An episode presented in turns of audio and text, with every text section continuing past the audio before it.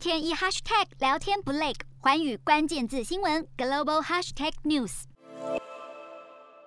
目前 Omicron 已经成为美国的主流病毒株，有超过七成病例都是确诊 Omicron，甚至还开始出现死亡个案。总统拜登宣布冬季防疫政策将扩大筛检，并且呼吁接种疫苗以及追打加强针。不过暂时不会实施强硬的封锁措施，包括南韩、德国、爱尔兰都恢复局部封锁以及社交距离限制。荷兰宣布全面封锁，纽西兰将原定开放边境计划暂时延到二月底。日本也同样锁国边境管制，不过没有宣布何时结束。根据彭博社估算，各国因为 Omicron 实施相关封锁措施，将会导致第四季全球经济成长率腰斩，只比第三季成长百分之零点七，增加幅度也只有第三季的一半，低于疫情前百分之一的增加速度。欧元区第四季的 GDP 成长率预估将比第三季成长百分之零点八，比十一月的预估值低零点三个百分点。美国稍微好一点，预估将成长百分之一点二，已经比原本预估值高出百分之零点一。